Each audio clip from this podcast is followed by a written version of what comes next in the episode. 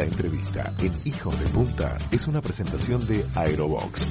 Aerobox, tu socio perfecto en tus compras internacionales.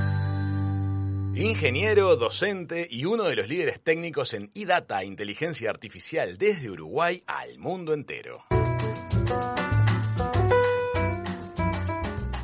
Desde iData, ese lugar tan técnico, le han encontrado espacio a una aplicación casi poética de la inteligencia artificial, la colorización de imágenes antiguas.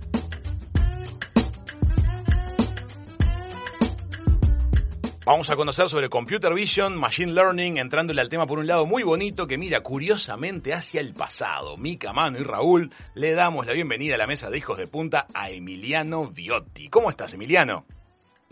Buenas tardes, muy bien, por suerte, muchas gracias por, por la invitación. Bienvenido, Emiliano.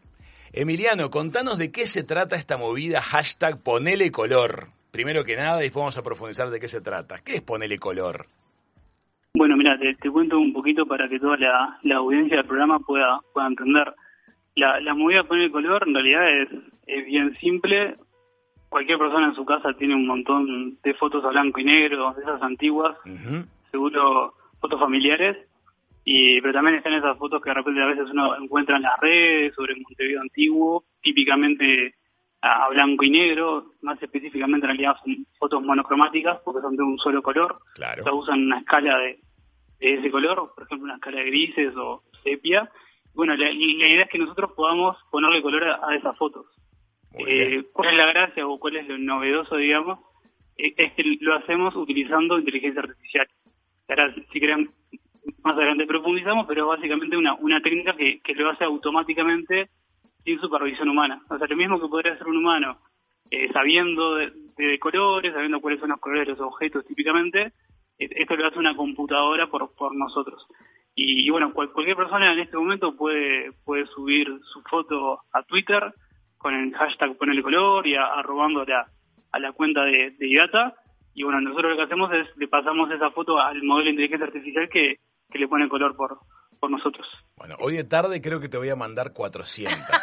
Así que decirle a la computadora que, que, enchúfenla bien, carguen la batería, porque le voy a posar todas las fotos de mi familia de todas las épocas en alta resolución para que las coloricen. Es asombroso esto, porque colorizar fotos es una técnica artesanal muy laboriosa para quienes trabajan en diseño gráfico, lo sabrán, que involucra desarrollar máscaras, elegir tonos de color. Es un proceso muy, muy detallista. Este, pero contanos cómo hace la computadora para de alguna manera darse cuenta este, qué es lo que tiene que colorizar. Exactamente, como tú bien decías, es un proceso que lleva mucho tiempo, de, horas de, humanos, haciendo ese proceso, y, que bueno, que, también está, muy bueno esto en, imágenes, pero también se puede llevar a, películas, a películas antiguas, ah. Ah. o, a videos eh, familiares, también en blanco y negro, y claro, ahí el problema este, se multiplica porque para los que no, no lo saben, una película se puede ver en realidad como una secuencia de, fotos que, se, que se pasan muy rápidamente. Claro, fotogramas, ahí está. Exactamente, tan rápido que, que para los humanos pareciera como que fuese una imagen continua, pero en realidad son fotos.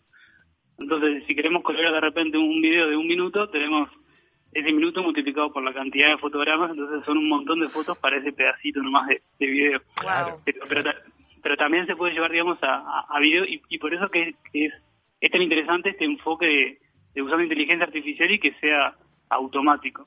Ah, ahora sí, hecha esa, aclaración, digamos, eh, lo, que se está utilizando básicamente es, inteligencia artificial. Ahora, si, si querés, más adelante vamos profundizando en algunos términos que capaz que para la audiencia son un poquito ajenos todavía. Vamos a empezar por eh, contar a la gente qué es el computer vision, que me parece que esa es la manera que la computadora entiende lo que tiene delante, ¿no?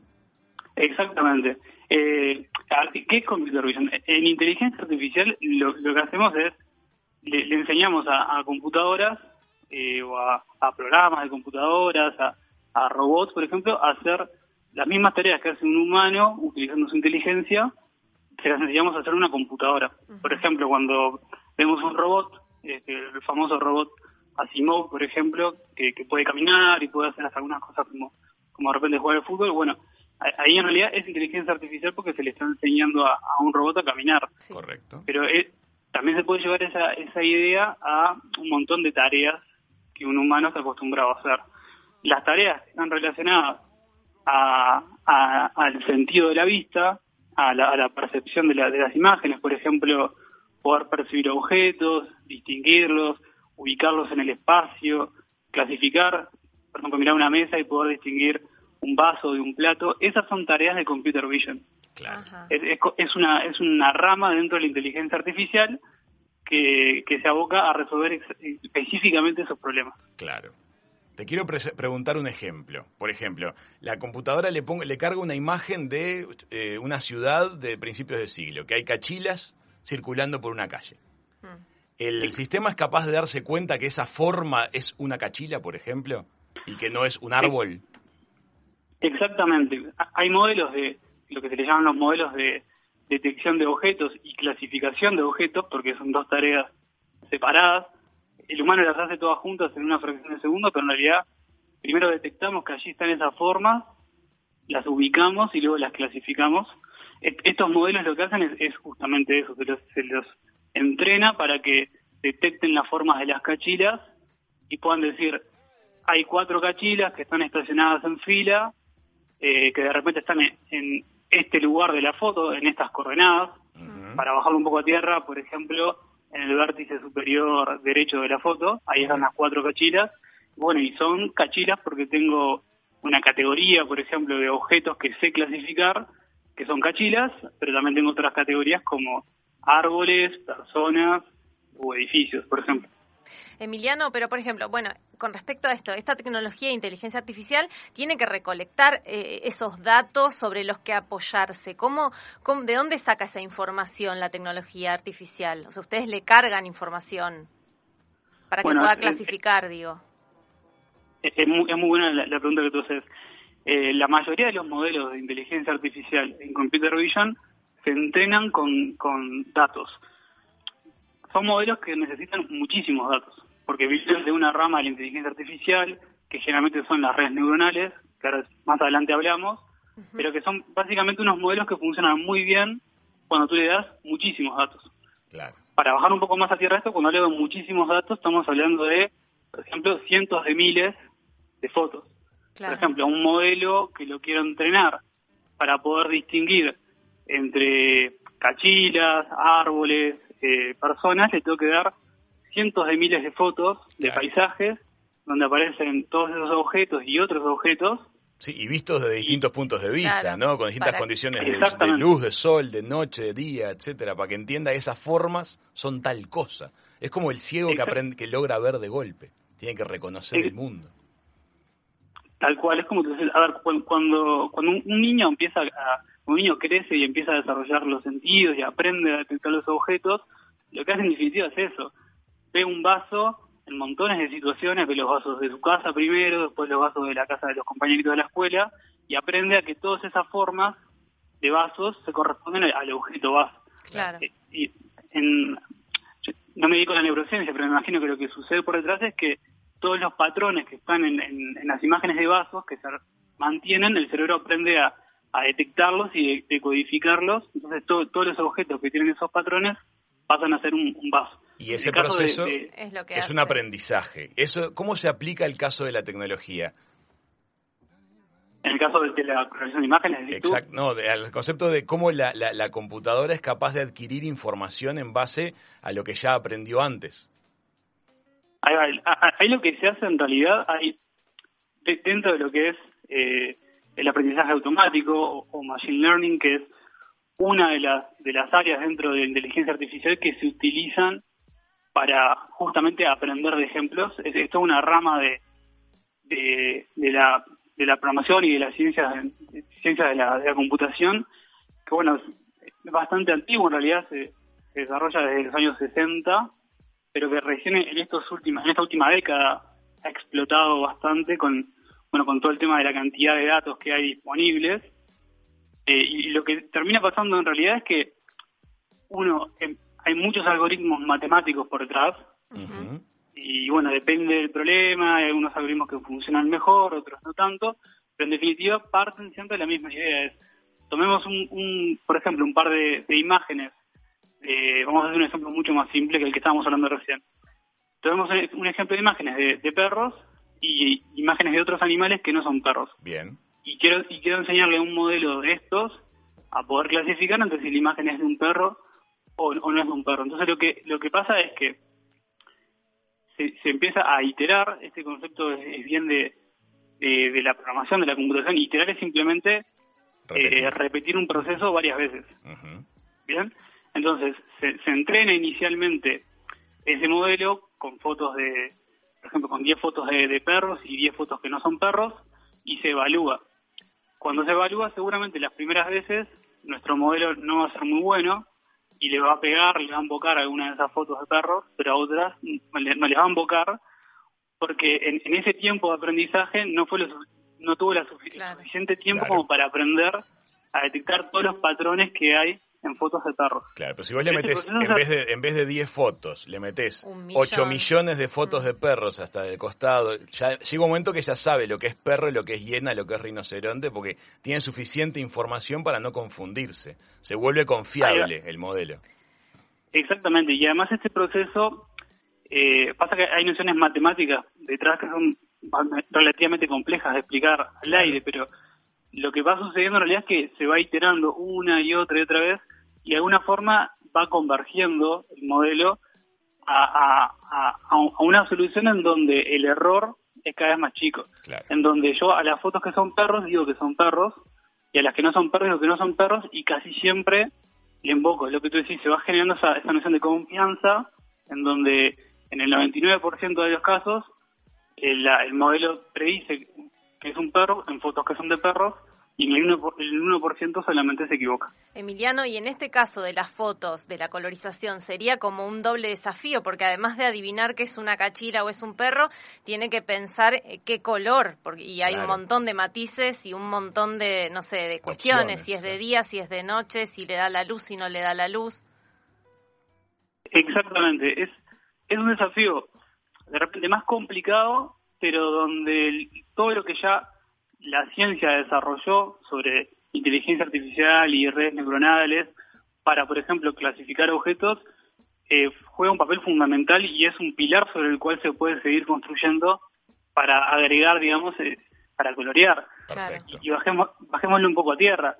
Cuando uno aprende a detectar objetos y clasificarlos, después es relativamente sencillo decir, eh, bueno, este objeto es que tengo una foto en blanco y negro, es el mismo objeto de la realidad que yo conozco a color. Claro. O sea, de repente puedo llevar el color de la foto que conozco a la, foto en blanco y negro. Y además que depende de las tonalidades de los grises también, porque el gris te, te, habla también de, un, de una cierta tonalidad.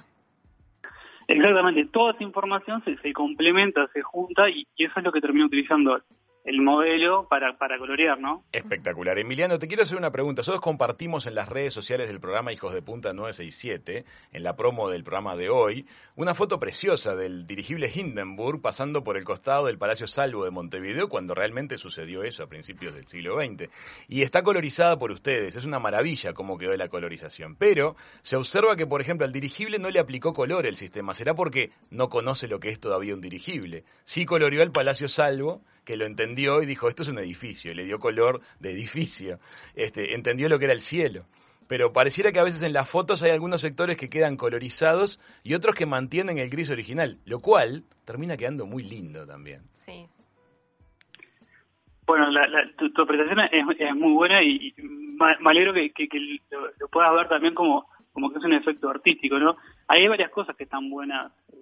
De repente profundizar un poquito más. Primero que cuando cuando hablamos de, modelos de inteligencia artificial y, de aprendizaje automático en particular, eh, empezamos a hablar de, resultados que, no son no son 100% certeros o veraces. Claro. ¿Qué quiere decir esto?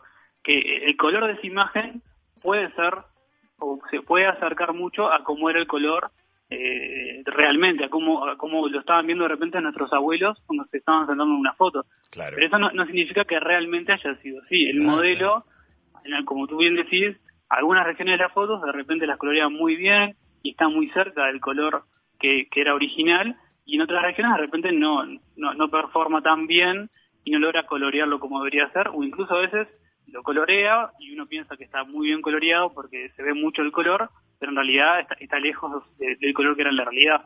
y, eso puede pasar y es uno que es una cosa que uno tiene que con la cual hay que aprender a convivir cuando trabajas con, con modelos de inteligencia artificial. Esto es divino porque aparte estamos hablando de una tecnología que está en desarrollo, pero por las características propias del mundo de la inteligencia artificial, del, mundo del machine learning y demás, solo va a mejorar. En medida que pasen años y la gente siga subiendo imágenes y cada vez el sistema conozca más objetos al detalle, cada vez va a ser capaz de hacerlo con más precisión. Quiero que por favor, Emiliano, estamos entusiasmadísimos con esto, nos cuentes cómo hacemos para mandarles fotos y que ustedes las coloricen. Esto es divertidísimo. ¿Cómo hacemos? Dale, mira, e-, es bien simple. Cualquier persona que quiera colorear su foto, lo único que necesita es tener una, cuenta en Twitter o si no la tiene le puede pedir a algún amigo que de repente sí tenga una cuenta en, esta red social. Okay. Y allí, busca a la cuenta de, IDATA, que es IDATA UI. Eh, IDATA tiene una H entre la T y la A por las dudas. Lo vamos a estar compartiendo en nuestras redes también. Perfecto. Y, ahí lo que hace es sube, sube su foto en blanco y negro, eh, etiquetándonos y con el hashtag ponele color. Pueden ponernos el texto que ustedes quieran. A veces está bueno porque los usuarios se, se copan y, detallan un poquito de qué se trata la, foto. explican, bueno, esto es una foto de mis abuelos, etcétera Y eso también está, está bien divertido para entender el contexto. Lindísimo, amigos. Arroba Idaza, Idaza, uy. Idaza, uy, es el, el hashtag en Twitter de los chicos de IDATA, felices de recibir sus fotos a blanco y negro, sus fotos en tonos de gris, sus fotos en sepia de distintas épocas para darles color con este sistema increíble de inteligencia artificial, que además lo vamos mejorando a medida que justamente lo hacemos trabajar.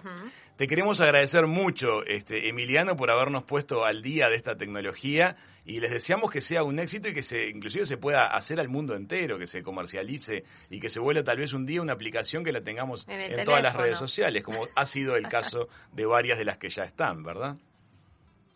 Bueno, muchas gracias a, ustedes antes que nada por, por la difusión y, bueno, déjame comentar nomás bien cortito a, a, la audiencia que ya también tiene una iniciativa que se llama Alquimia, como, como suena, ¿no? Como los alquimistas, que es, básicamente una newsletter, para los que no están mucho, muy acostumbrados a ese formato, una newsletter es como una pequeña revista que se envía por correo electrónico, Perfecto. media cortita, bueno, y, esa es una, una, una revista de en donde hablamos usualmente sobre temas vinculados a inteligencia artificial, a las tecnologías con la cual, por ejemplo, se puede hacer esto de imágenes, o otras cosas más raras como como bueno, crear caras que parecen reales, pero de repente no son reales, y un montón de otras cosas relacionadas a inteligencia artificial.